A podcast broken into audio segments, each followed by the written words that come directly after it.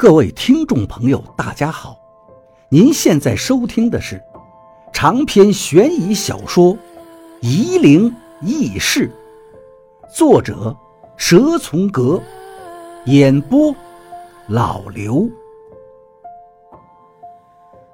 第一百四十六章，那个镇鬼的天师到底是什么人呢？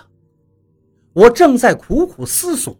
那个道士拿着长剑向我看过来，我不看则已，这一看不由得心头一震。那个人的眼睛里有两个瞳孔。黄长，这是道家最著名的镇鬼祖师啊！我继续关注着跳地戏的情节。黄长斩尽天下恶鬼，平定四方离魂，现在他正在飞升。他得道成仙了，我身边的鬼魂纷纷跪下向他磕头跪拜。王八，我大喊道：“原来扮演黄长的汉子竟然是王八！”我现在才看出来。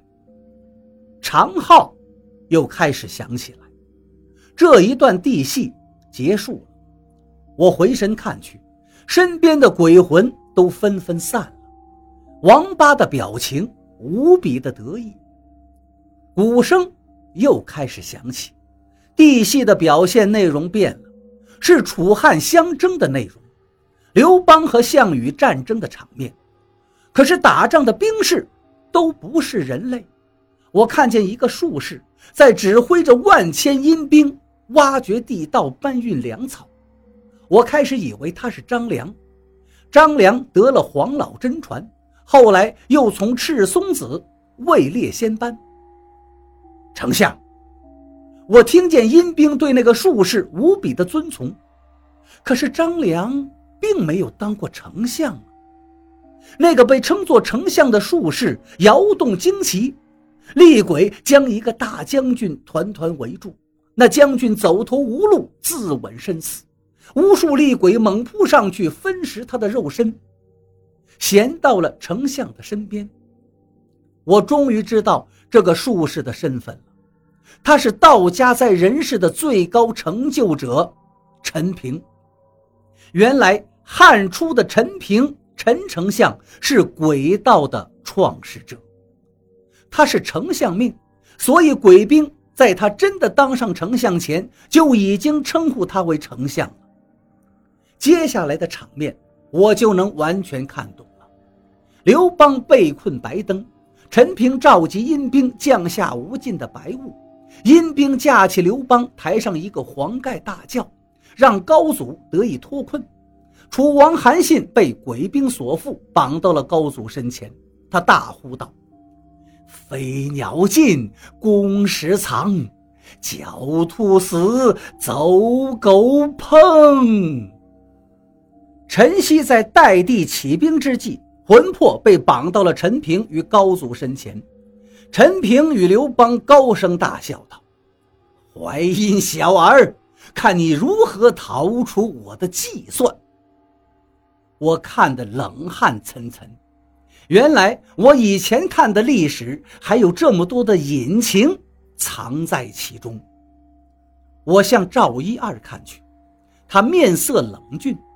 这些典故他可从来没说过，现在王八知道，怪不得王八如此热心要承接他的衣钵，这诱惑对王八来说太大了。看了这个地戏，我明白了赵一二的本事到底是些什么东西了，怪不得这么诡异。原来如此，我什么都吃不下。后面的地戏我虽然还在看。但不再看得这么仔细了，都是鬼道传承的历代高人镇邪的故事。我竟然还看到一个道士正在用耳朵听世间的万象，两个弟子在一旁争吵。这是赵一二和金炫子呀，那个老道士，难道是他们的师傅？我看不下去了，地戏一直跳到了凌晨。策策早就偎在陈阿姨怀里睡了。山上天气很冷，我看见曾婷冷得直发抖，就把外套脱下来给她披上。董玲带着我们去了两个厢房，我和刘院长住一间，策策、陈阿姨和曾婷住一间，各自睡了。我在睡前仍旧到窗台前看了看跳地戏的王八。王八现在正披头散发舞蹈的兴奋不已，金圣师徒不知道什么时候已经走了，只剩下几个道士还在一旁观看。我躺到床上准备睡觉。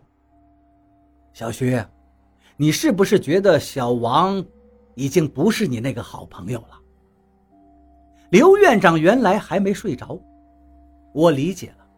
当年赵一二入了鬼道，他的心境应该和我现在一样无奈吧。我们睡吧，看样子他们要折腾一夜的。刘院长沉声说道：“老赵当年到底遭遇了什么事情？怎么进了这么个邪门的道派？”这个问题我当然是答不出来的，于是就沉沉的睡去。第二天清晨。我看见赵一二的这个房子已经收拾完毕了，两三个村民正在堂屋里等着赵一二治病。刘院长和我向赵一二告辞，赵一二挽留我们多玩几天，我和刘院长都摇头，坚持要走。赵一二也不多说了，只是安排我们吃早饭，要我们吃过早饭再走。我和王八一句话都没说。我想不出什么话跟他说，在我眼里，王八现在已经不折不扣的是个陌生人了。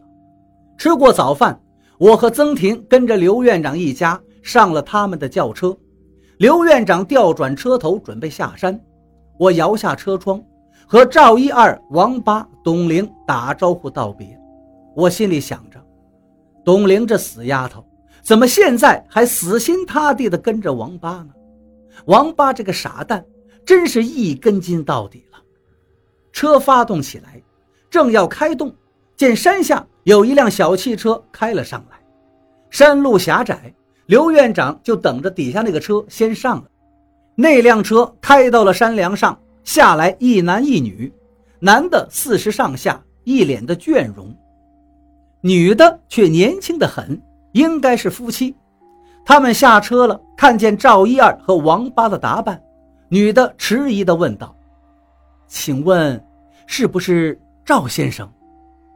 赵一二笑着对王八道：“你倒是运气好，刚出师就开张了，比我当年强多了。”那年轻的妻子见赵一二这么说，就对赵一二说道：“赵师傅，我们是专门来找您的。”王八接过话头：“找我吧，我来看你家男人的病。”那妻子看着王八，眼光里流露出疑惑：“你男人没病，病根出在你家坟上。”王八说道：“您是赵师傅的徒弟？”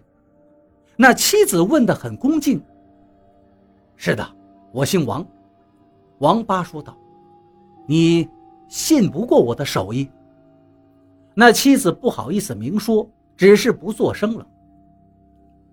你丈夫的病，在医院里就没事，但出医院就喊头疼，是不是？王八斩钉截铁地说道：“他现在头顶上都是黑气，被凶恶的东西给罩住了。问题就出在你家的坟上面。”那男人听到王八这么一说，对他妻子。这王师傅是高人，就让他帮我吧。